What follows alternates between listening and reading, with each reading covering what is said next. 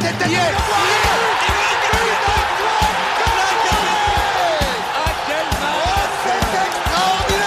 Pauletta dans la surface d'affaire. Oh le but Oh le but exceptionnel encore une fois face à un Barthez maudit devant le portugais. Pedro Miguel Pauletta Ce Oh là là là Zlatan Ibrahimovic 25e minute Le doublé en deux minutes Ça allait trop vite pour le mur Ça allait trop vite pour Steve Monanda Bon, c'est peut-être le dernier bien qui était sur 6 défaites de rang, mais quand même, ça fait du bien de voir le PSG remporter un match avec brio et en maîtrisant son sujet de A à Z. Nams, on est que tous les deux exceptionnellement, hein, parce que euh, c'est comme le PSG, hein, on représente le PSG jusqu'au bout. L'infirmerie est, est, pleine, donc on sera que tous les deux sur ce podcast-là. Euh, mais là, ça fait quand même plaisir de voir le PSG gagner tranquillement et maîtriser le match dès le début. Exact, exact, ça fait plaisir. Paris a fait le boulot. Euh, Paris a fait le boulot contre le dernier du championnat et je pense que c'était une bonne manière de se rassurer. Euh, fallait gagner après la, la débâcle euh, contre Monaco au Parc des Princes. Ah, c'était dur. C'est une très bonne manière de, de renouer avec la victoire. Ouais, puis euh, là, Paris gagne, profite des faux pas de ses adversaires directs. Lyon qui perd deux points à Marseille, euh, Lille qui perd deux points à domicile contre Strasbourg. C'était du pain béni pour Paris. Euh, bon, le match a eu lieu avant ces, deux échéances, mais au moins Paris a pu mettre la pression à raison. Et on va revenir sur le match hein, qui constituait la, la, 27e journée de Ligue 1. Euh, alors, côté parisien, le but c'était déjà de gagner, de se rassurer, parce qu'il faut savoir que Paris joue euh, contre mercredi, là, ce mercredi contre Bordeaux en Ligue 1. Il joue également en Coupe de France ce week-end. Et surtout, le match retour contre le Barça dans, dans un peu moins de 7 jours maintenant. Exact, match qu'on attend tous. Hein, et je pense que c'est le match est déjà dans la tête des joueurs. Hein. Les matchs, je pense que les joueurs pensent déjà à ce match. Euh, mais mal, malgré tout, je pense qu'ils feront le boulot quand même sur les matchs euh, qui précéderont ce, ce, match retour qu'on attend tous. Ouais, c'est clair, on l'attend, hein, même si euh, Paris a de l'avance. On l'attend pour euh, entériner euh, une bonne fois pour, pour tous, euh, pour tout, une bonne fois pour toutes, pardon, je m'en mêle les pinceaux, nos ennemis catalans. On va revenir sur le match de Dijon. De Dijon, c'est pas le plus clinquant, mais bon, on est obligé de passer par là et, et d'en parler, surtout qu'ils ont fait un bon match. Paris a mis en place son fameux 4-2-3. Hein, un peu le même 4-2-3 que mettait euh, Mauricio Pochettino à l'époque de Tottenham, hein, que, que, tu connais bien, Nams. Exact, exact. Et, euh, et, et, pour le coup, on a bien vu euh, Rafinha titulaire, donc on, pas mal d'absents, hein, notamment Verratti, notamment Paredes, euh, Neymar comme d'habitude, Bernat qui a reprise, mm. Di Maria aussi, tu, tu, le mentionnes bien. Donc avec un Rafinha dans l'axe du milieu de terrain et Draxler à droite qui enchaîne hein, et qui profite, on va dire, des, des absences pour, pour se montrer enfin à quelques mois de la fin de son contrat, donc euh, peut-être. C'est ça, justement, c'est ça. Il se, montre, il se montre, il se montre à quelques mois de la fin de son contrat. Et justement, tu sais, dans ces dernières, dans ces dernières années, on voit souvent les joueurs que, qui, lorsqu'ils sont euh, près de la, la, la leur, leur, contrat arrive à terme, bah, étrangement, ils deviennent très forts, très réguliers. Tu sais, ça me rappelle Willian. Ça me rappelle Willian à Chelsea. Il jouait comme Ronaldinho. Alors, il était prêt à tout pour renouveler son contrat. Il est parti à Arsenal, mais généralement, quand les joueurs sont en fin de contrat, ils donnent tout. Alors, est-ce que c'est pour renouveler avec le PSG parce que Leonardo a dit que voilà, on compte sur Draxler, ou alors est-ce que c'est pour se faire remarquer auprès de clubs européens et de son futur employeur? Ça, on ne sait pas, mais bon, ses performances dans, profitent dans au PSG. Cas, dans, dans, tous les cas, c'est pour ses intérêts, on va dire. Exactement. Sportif ou financier. Exactement. Et ça, profite, et ça profite aussi au PSG, ça peut le profiter aussi pour l'euro. Pour l'euro qui arrive, ça peut le profiter. Donc bon, tant mieux pour le PSG aussi. Hein. Il a, fait un match, il a fait un match solide. Rafinha aussi, il a fait une, il a fait une action, une passe que j'ai énormément aimé. Donc on, en parlera dans, on en, on en parlera au fil de, au fil de, de ce podcast. Mais oui, Rafinha, c'est quand même très bien. C'est très bien ce qu'il fait. Ah, c'est très bien. Et puis, c'est vrai que depuis l'arrivée de Pochettino, on n'a pas vraiment vu Rafinha à l'œuvre. Il a eu le Covid début janvier, mais on sentait que. Bon, je sais pas. Moi, je trouve que Pochettino lui laisse pas assez de temps de jeu. Bon, il, en fait de même pour Baker, à juste titre, hein, parce que le, le, petit Mitchell, il est bien gentil, mais bon, sur le côté gauche, moi perso, je suis pas fan de Diallo, mais je trouve que Diallo est plus rassurant à gauche que Baker. Mais, mais, mais pour le cas de Rafinha, c'est vrai que, bon. Euh, il, physiquement, il pêche un peu. Ça, je l'accorde à Mauricio Pochettino. Mais mm. je trouve que pour ce genre de match, euh, il est plus que qu'utile de, de, mettre des joueurs comme ça, et surtout techniquement, euh, contre des, des, adversaires pareils, euh, ça, ça doit passer. Donc pour venir. Ça. Il Ouais. est juste techniquement, il est juste techniquement, il a une bonne vision, il est plutôt intelligent. Et c'est, il convient justement à ce type de match. Il convient à ce type de match et c'est, c'est une bonne chose de justement de, de faire emmagasiner du temps de jeu, de, de le mettre en confiance. Et je pense qu'il, je sais pas s'il jouera contre le Barça, mais voilà, c'est bien. Il joue les joueurs et ça fait ça, tous les joueurs se sont concernés. Hein, tu sais, c'est quand tu fais jouer les joueurs justement du temps de jeu, ça gagne. Bah c'est bon pour tout le monde, tu vois. C'est bon pour Pochettino. Ça lui entre guillemets, ça lui crée des problèmes, tu vois. Plus les joueurs sont bons, plus lui il aura des mots de tête pour faire sa composition d'équipe. C'est ça. Et c'est- gagnant. C'est gagnant pour tout le ça, monde. exactement. Pour le match, euh, Paris n'a pas vraiment attendu longtemps. hein. On l'a vu dès le départ, dès les premières secondes, premières minutes, on voyait Paris insistant sur le, le camp dijonnais. Et c'est récompensé assez, euh, assez tôt dans le match. Sixième minute, Mbappé Diallo, il joue long des deux côtés, euh, côté gauche. Euh, il centre en retrait également. Enfin, Mbappé au final accélère, etc. Il centre en retrait pour, euh, euh, pour Keane, qui réussit un excellent contrôle et puis qui marque de près euh, facilement. Alors, attends, j'ai un petit trou de mémoire, c'est pas c'est Diallo, qui fait Diallo, la c'est passe. Diallo, oui, oui, pardon, autant pour Diallo. moi, c'est Diallo. Justement, j'ai dit Mbappé, mais c'était. En fait, je pensais à Diallo. Je, je crois que je me suis. Ouais, tu t'es emmêlé les pinceaux entre les deux, mais Ouais, Mais moi, j'aime beaucoup ce qu'a fait Keane justement sur le but. Tu sais, avant le- la première touche de balle, il oriente son corps, tu sais, euh, pour se mettre sur son pied droit. Et, la façon dont il tape ce ballon, il- comme s'il topait le ballon, ça fait un, petit effet extérieur. Et euh, bon, c'est quand même un joli but sur son contrôle de balle, sa prise de balle. J'aime beaucoup, j'aime beaucoup, et c'est un bon but. Et c'est top parce que c'est vraiment le joueur qui a été le plus remuant, le plus remuant côté parisien. C'est lui bah, lui le joueur de la mi-temps pour moi. hein. C'est lui qui a fait euh, beaucoup de bien. Keane, euh, il confirme un peu tout ce qu'il fait. hein. Là, il a, il a, si je ne me trompe pas, il a 15 buts et c'est vraiment très bien. C'est c'est très bien. Tu mentionnes bien parce que là, Moiskin, euh, on le répète hein, dans tous les podcasts, mais c'est vrai que c'est ça a été un achat entre guillemets un peu surprise, mais bon, pas risqué au vu du. Même prix, prêt, hein. parce que- Après, oui. Hypothétiquement, Everton peut le reprendre, le reprendra en fin de saison, mais je pense que s'il se plaît bien à Paris, bah, je pense que Leonardo et, et le staff feront en sorte qu'il soit prolongé, qu'il soit acheté euh, par le Paris Saint-Germain. Sûr. par contre, par contre, quand je vois les prix euh, exorbitants, 80 millions d'euros, bon, je l'aime bien Keane, hein, mais quand Ouais. je vois le libératoire de Haaland est à 75 millions, euh, Je, me- je Euh, mettrais bon. plutôt 35 millions maximum. hein, 35 millions. Ouais, 30, ouais. Parce qu'il a, il a 21 ans, 22 ans, il est tout jeune. ouais, il vient, il vient de- bah, il- je crois que c'était son anniversaire cette semaine, il a 21 ans. ah oui, 21. 21 ans, tout jeune, hein, franchement tout jeune. Oui, c'est vrai, il a de l'avenir. Ouais, 30 millions max, mais bon, bon bref, ça, dans tous les cas, on va, on va, on, on épilogue sur, sur son âge, mais c'est euh, un bon rapport qui a été pris pour le moment.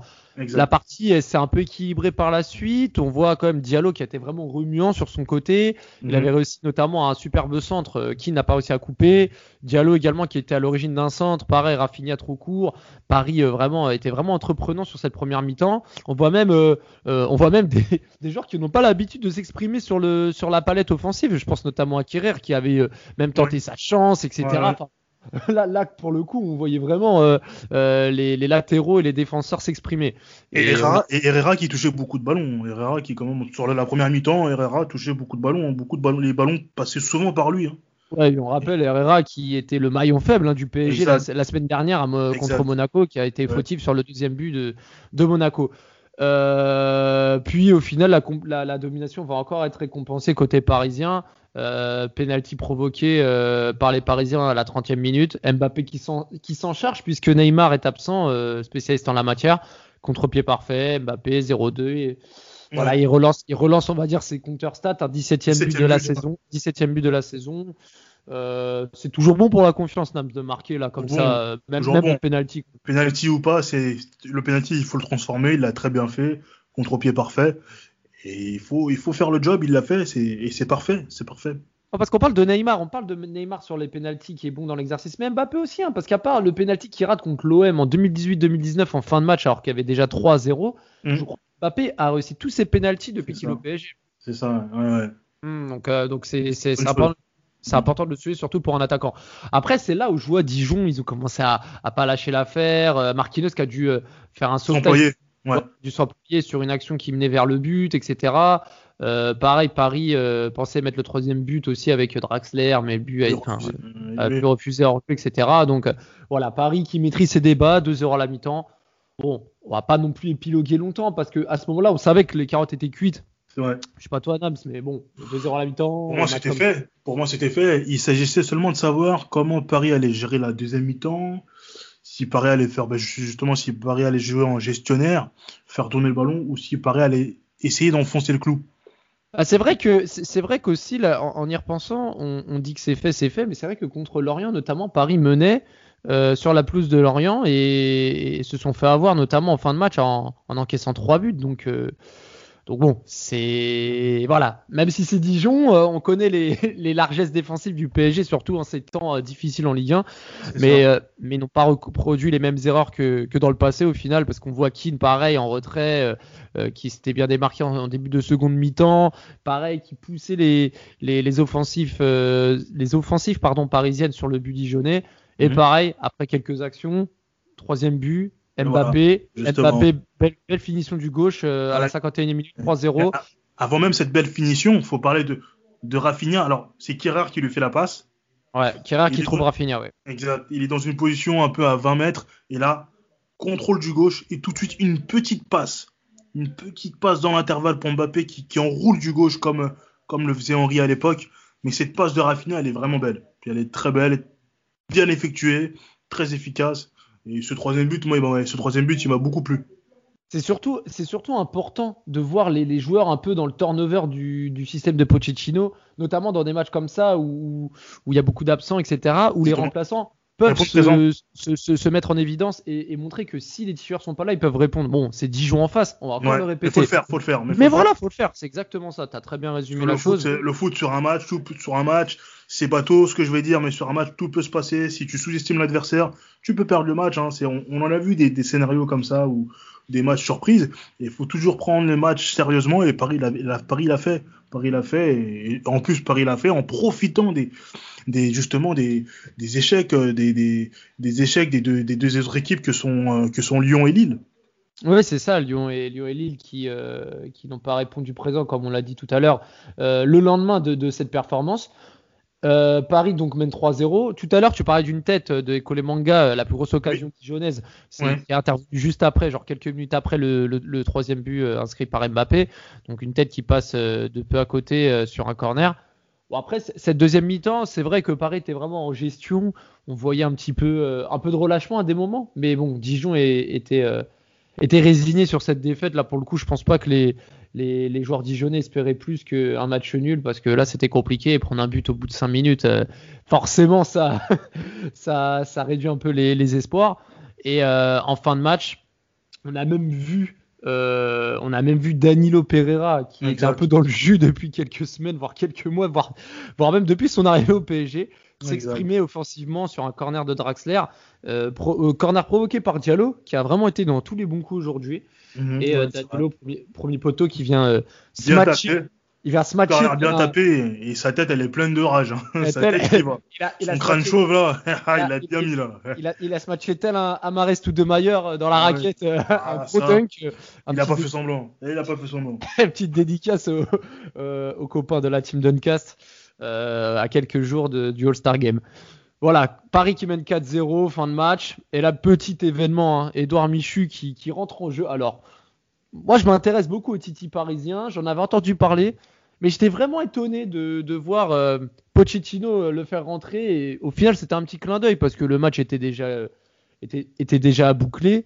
Et il lui a fait grader, grader ses, petits, ses petites minutes de gloire sur la pelouse, la pelouse dijonnaise. C'est ça, seulement, seulement, seulement, 17 ans, hein, parce que c'est 18 ans, il les aura dans quelques jours. Tout, tout juste 17 ans, c'est un beau cadeau d'anniversaire. Euh, premier match en professionnel, je pense qu'il s'en souviendra, hein, même si c'est quelques minutes, mais ça fait toujours plaisir. Ah, mais c'est drôle, mais c'est drôle parce qu'en plus là, pour le coup, on a l'habitude de voir au PSG euh, bah, des grands gabarits, tout ça. Euh, et, là, tu vois un petit comme ça, petite tête de d'adolescent. Exactement. Frêle, ouais, tout frêle, voilà, il est. Ah, c'est une bonne chose, c'est une bonne chose milieu offensif, hein, milieu offensif du Paris Saint-Germain. J'espère qu'on aura l'occasion de le voir, notamment en Coupe de France. Euh, c'est ça, oui, j'ai pensé. je pense qu'il pourrait, je pense qu'il pourrait, il, est, il, est, probable de le voir justement jouer en, Coupe de France. Oui, je, ne serais pas étonné par cela. Que ce soit lui ou même euh, Xavi Simons ou euh, exact, ouais. tous les autres jeunes qui, qui ont déjà eu quelques minutes de temps de jeu en, professionnel. Bon, Paris gagne 4-0. Hein. On, ne va pas faire de surprise au classement. Donc Paris qui repasse deuxième. Hein au, vu des contre-performances de Lyon, euh, mais qui reste toujours à deux points derrière Lille. mais, mais on voit que Lille commence à voilà gagne ses matchs, etc. Mais quelque, enfin, défensivement, il y a quelques doutes. Ouais, mais c'est, pour Lille, c'était pour Lille, c'était un peu dur. J'ai, regardé le match contre contre l'Ajax. Il y a eu des occasions, il y avait moyen justement de mettre le le 0-2 et ils se sont fait euh, cueillir à froid euh, sur la fin de match. Euh, si j'ai pas dans y avait partout. Il y avait, Lille avait l'occasion justement de, de, creuser les gardes, de prendre l'avantage au score, et justement ils sont pris un but par, par David Neres, et ça, ça a un peu tué leurs espoirs. Ils, avaient, ils ont beaucoup donné lors de ce match, et je pense qu'ils l'ont peut-être un peu payé contre Strasbourg, parce que bon, les jambes devaient être un peu lourdes, et même mentalement, ça, ils devaient être un peu quand même probablement fatigués, comme, Paris, comme Paris après, après Barcelone. Et euh, bah, bah, c'est un peu, un peu dur pour eux.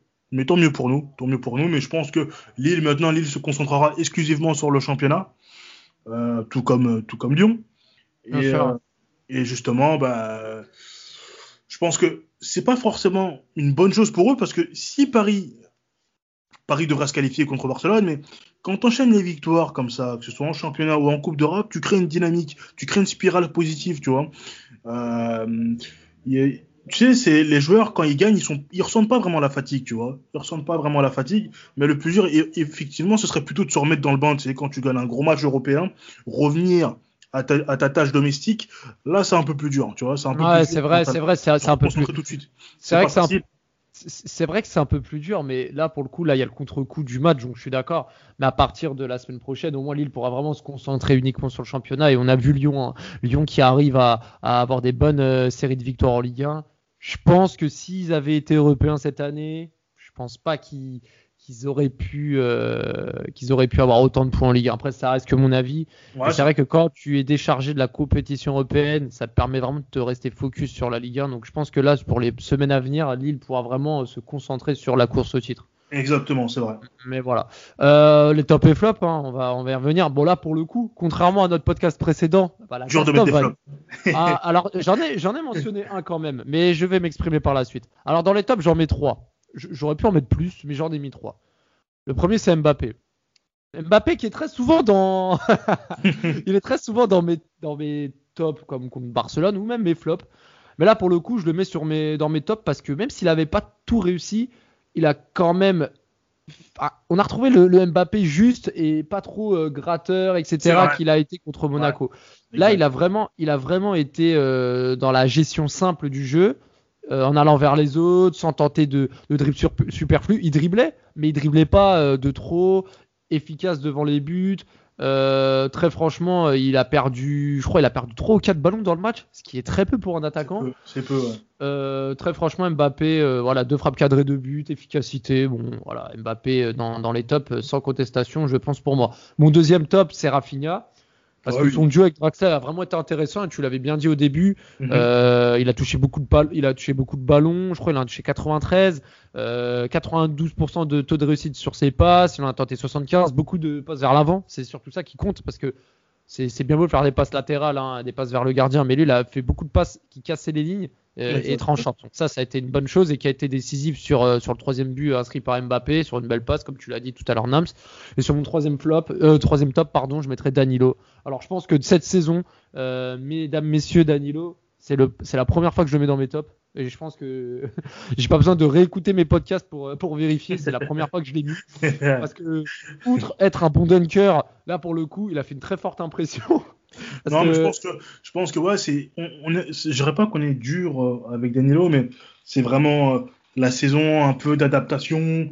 Euh, faut qu'il, faut que, c'est un peu, c'est un, c'est un peu compliqué, c'est un peu compliqué. Je pense que j'aurais vraiment un jugement définitif sur lui s'il reste déjà la saison prochaine. Et si voilà, bah, il, il fait ça, il fait la préparation avec, euh, avec l'équipe s'il fait la préparation et je pense que l'année prochaine on pourra vraiment le juger mais je pense que c'est un bon joueur de football. C'est vraiment un bon joueur de football. C'est pas un crack c'est pas un crack mais c'est un bon joueur mais ouais c'est vrai qu'il a fait des performances euh, à ses débuts qui n'étaient pas top. Tourelle, ne l'aidait pas en le plaçant en défense centrale. Je pense que lui-même devait être dans la compréhension mais je pense que ça ira mieux ça ira mieux et il nous rendra de fiers services je pense dans cette fin de saison oui, après, dans tous les cas, c'est toujours important d'avoir des joueurs en confiance. Et sur ce genre de match, euh, ça peut être des déclics, ça peut être aussi des tournants sur certains, certains passages, mais là, franchement, Danilo, euh, pour le coup, euh, euh, taux, de, taux, passe, taux réussite, pareil, au-dessus des 90%, il marque de la tête, il est solide défensivement sur, sur la capacité à, redescendre et amener les contre-attaques. très juste, hein, balle au pied également. il a perdu très peu de duels. Franchement, Danilo en numéro 3, euh, voilà. Donc euh, moi, moi c'est mes trois tops. Alors si tu en as d'autres à rajouter, Nams, n'hésite pas. J'aurais peut-être mis Keane, ouais, Keane qui. Bah, oui, c'est vrai, c'est vrai. Qui a été bon, hein, comme souvent, qui met un joli but, qui a été toujours, euh, toujours généreux dans l'effort. C'est vrai que Keane, Keane a. Sans rechigner à la tâche. Depuis, quelques semaines, Keane, c'est soit un but ou soit une passe décisive par match. Hein. C'est ça, c'est ça. Ah, franchement, Keane est très, est très précieux dans, dans le 11 de départ et et attention à Di Maria pour la concurrence parce que euh, bah, à droite il a l'air de, il a l'air de s'épanouir. Tant mieux, tant mieux parce que ça, je pense que ça pourrait, ça pourrait vraiment le réveiller. Parce que Di Maria, je pense que c'est un joueur qui, euh, il a besoin de ça. Il a besoin de ça parce qu'il est un peu dans son, dans sa bulle un peu. Tu sais, c'est un joueur de classe, hein, c'est un joueur de classe, mais il joue un peu euh, avec le frein à main, tu vois. Il on sent pas totalement motivé, tu vois c'est vrai. Bah, surtout qu'il est sur pareil, hein, comme euh, Bernat, etc. Il est sur sa fin de contrat. Bon, contrat et il y a des bruits de couloir, des, des bruits de couloir qui disaient voilà, vu qu'il était remplaçant, ça le plaisait pas et que il irait voir ailleurs et qu'il y aurait des clubs intéressés par lui. J'entendais euh, comme l'Inter, la Juve, etc. Mais bon, euh, ça, le, ça, le, ça, va le maintenir concerné et motiver le fait de voir Keane justement lui briller sa place de titulaire. Et je pense que ça va être très intéressant. Très intéressant. Je suis, entièrement d'accord avec toi. Pour, alors pour les flops, alors je vais pas mettre un joueur. Moi, je trouve que la rotation de Pochettino, donc depuis quelques semaines, mais surtout sur ce match, m'a un peu dérangé. Pourquoi? Parce que à la 51e minute, Paris menait déjà 3-0. Le match, clairement, il était plié. Le break était fait. Enfin, à ce moment-là, rien ne pouvait arriver au PSG. Moi, j'aurais franchement, à ce moment-là, j'attendais de Pochettino des changements à ce moment-là. Faire tourner, mais plutôt euh, faire jouer une bonne demi-heure certains joueurs. Par exemple, Edouard Michu, il aurait pu le faire rentrer à la, à la 78e, 79e. Euh, Xavi Simons n'est pas rentré. Pablo euh, Sarabia n'a joué que 20 minutes alors qu'il aurait pu en jouer au moins 30. Euh, Pembele ne joue plus également. Je parlais de Michel Baccar, mais Pembele, il l'a pas fait rentrer. Enfin, aujourd'hui, enfin, moi, je suis contre cette politique des 5 changements. Donc, 3 sessions de remplacement où tu peux faire changer 5 joueurs. Mais là, tu as 5 changements. Euh, t'as des mecs sur le banc, t'as des jeunes, ton score est scellé. Tu, sais que la, lanterne rouge ne reviendra pas sur toi. C'est à ce moment-là que tu dois faire jouer les jeunes. Vrai. Tu ne fais pas jouer à ce moment-là, tu et, là on va, arriver, on va arriver dans une période charnière où Paris va avoir des gros matchs à jouer. Il y a Lille à jouer, il y a Lyon à jouer, il y a la Ligue des Champions à jouer, il y aura les, potentiels quarts de finale. C'est ça. Et c'est ça. Donc moi, c'est pour ça que je trouve que le turnover n'a pas été suffisamment fait et je trouve ça dommage. C'est propre à Pochettino, hein, tu sais, ça, c'est pas vraiment un joueur adepte du turnover. Euh, c'est plutôt un joueur qui a peut-être quoi? Dans un groupe, il a peut-être 16, 17 joueurs. Et euh, voilà, bah, le reste, euh, ils ont qui jouent. S'il y a une blessure, en cas de blessure, là, les joueurs, justement, pourront, pourront jouer. Mais sinon, voilà quoi. Si t'es remplaçant, bah, c'est t'es remplaçant. Voilà, il y a une raison à cela et, et c'est comme ça. C'est ça. Donc voilà, moi, moi dans mes flops, je mets ça. Alors toi, je sais pas ce que si, si t'en as ou pas, mais bon. Flop, j'irais peut-être l'équipe dijonnaise. Ouais, bon, ça, ça. Comme diraient les inconnus, cela ne nous regarde pas. voilà, cela ne nous regarde pas. Cela ne nous regarde pas. Euh, euh, l'attaquant avec le défenseur euh, ont des, des, histoires extrasportives, mais bon, cela. Exactement. Exactement. Inconnus, hein. on, on, on, essaye de, de parler de choses qui ne nous concernent pas. Alors, avant de, de, terminer ce podcast, Paris euh, joue contre, contre Bordeaux, une équipe euh, qui n'a toujours pas gagné depuis le 24 janvier dernier contre Angers. Donc en Bordeaux qui a encore perdu contre Metz un hein, week-end dernier, qui a, perdu de nombreux matchs, qui a été tenu en échec également par des équipes de bas de tableau. Euh, comment tu le vois ce match-là, Nams? Parce que là, il y a la Coupe de France samedi. Je pense que là, Pochettino va mettre l'équipe type pour ce match et faire tourner ce week-end avant le Barça. Donc là, je pense que Paris a tout intérêt à la maison de faire un match sérieux. Oui, oui, Paris va faire un match sérieux. Je pense qu'on. Bordeaux, quand même, est plutôt motivé en jouant contre le PSG généralement. Mais je pense qu'on devrait faire quand même le boulot. On devrait faire le boulot en étant appliqué. Moi, je pense que On va, finir la, on va finir la semaine avec. Euh, je me, excusez-moi, les auditeurs, je, t'interromps, euh, Paris qui joue à Bordeaux. Alors j'ai dit au parc. Paris qui se déplace au, Matmut Atlantique. autrefois, autrefois, autrefois, Bordeaux à l'époque, Chabandelmas, c'était synonyme de cauchemar, de match nul ou de défaite. Ah, Wendell, euh, mais il y, a beaucoup de, ouais, c'était. Mais là, ça va mieux depuis, ça va mieux depuis quelques quelques années, ça va beaucoup mieux. Non, je pense qu'on peut, on peut gagner, on, peut, on doit gagner là-bas. Euh, Paris, doit confirmer, même si euh, au sein de l'équipe bordelaise, il y a un certain Thème Benarfa qui aime jouer des mauvais tours contre le PSG exact, quand il les affronte. Exact. Et là, faudra, faudra. Alors, la manière, allez, ça me dérange pas. S'il n'y a pas la manière, c'est pas grave. Mais il faut gagner. Il faut gagner. Coupe de France, je pense qu'il faudra faire tourner. Et euh, contre Barcelone, il faudra gagner. Là, il faudra. Pour moi, c'est même pas juste passer. Hein, c'est même pas juste se qualifier. Pour moi, il faudra gagner. Il faudra vraiment gagner, euh, terminer le travail. Euh, si possible, les détruire. Hein. Les détruire. et qu'on puisse, qu'on puisse plus ou moins, même si ça reste dans l'histoire, qu'on arrête de nous parler de 2017 il faut vraiment écraser le truc, tu vois. Faut il faut les écraser, euh, faire un match plein, faire un match plein.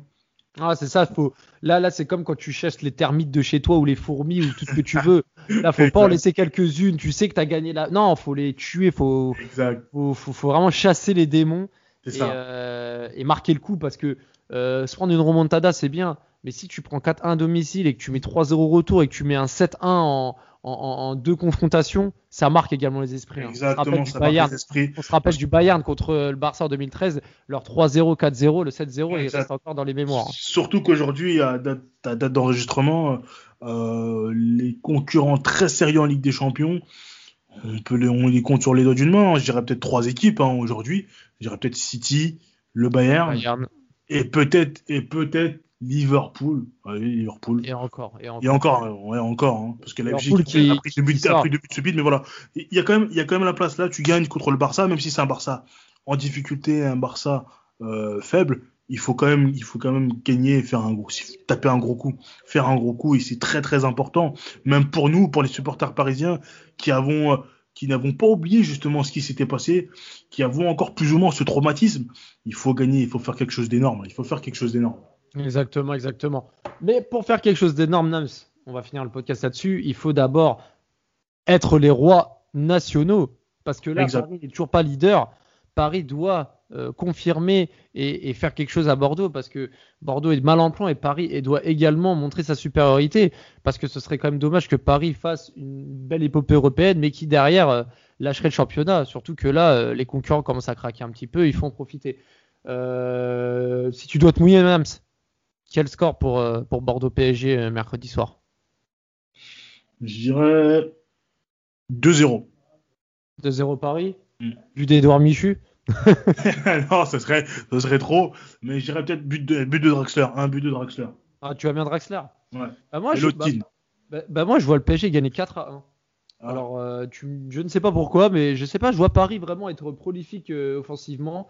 Euh, qui est en forme. Mbappé euh, a moyen de rééditer euh, sa performance du week-end dernier. Non, Paris a les moyens de s'imposer largement. Donc, je vois bien un petit 4-1 pour le Paris Saint-Germain. Sacré score. Ouais, on espère. Messieurs, enfin, messieurs, j'ai l'habitude. j'ai l'habitude de dire messieurs, mais là, je vais dire monsieur, monsieur Nams. Merci d'avoir été, comme d'habitude, à mes côtés et à nos côtés. Hein. Ce fut un plaisir. Ouais, ce fut un plaisir. On se retrouve, euh, on se retrouve euh, vendredi également pour un, pour un nouveau podcast.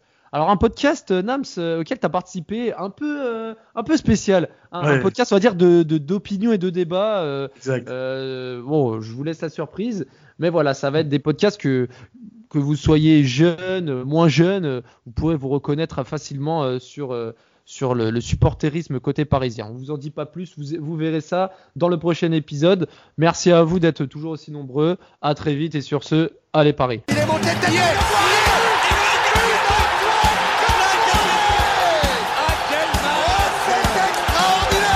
Pauletta dans la surface d'affaire. Oh le but Oh le but exceptionnel encore une fois face à un Barthez maudit devant le portugais. Pedro Miguel Pauletta. Oh là là là là là là là là Zlatan Ibrahimovic 25e minute Le doublé en deux minutes Ça allait trop vite pour le mur. Ça allait trop vite pour Steve Monanda.